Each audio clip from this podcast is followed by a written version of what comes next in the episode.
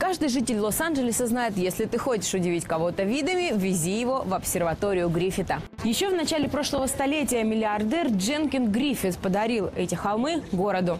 К подарку добавил кругленькую сумму и завещал построить здесь обсерваторию, чтобы каждый житель Лос-Анджелеса смог увидеть далекие планеты.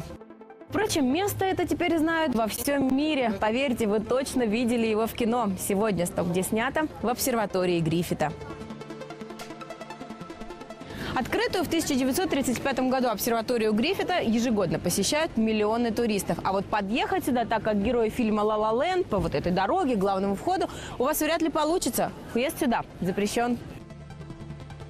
Зато можете попробовать станцевать возле маятника Фуко, как героя Эммы Стоун и Райана Гозлинга. Только учтите, здесь всегда многолюдно.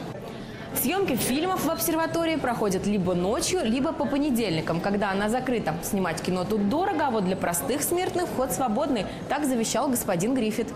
Кстати, именно в космические ворота Лос-Анджелеса и ворвался в «Терминатор». И именно в этой обсерватории Арнольду Шварценеггеру понадобилась одежда.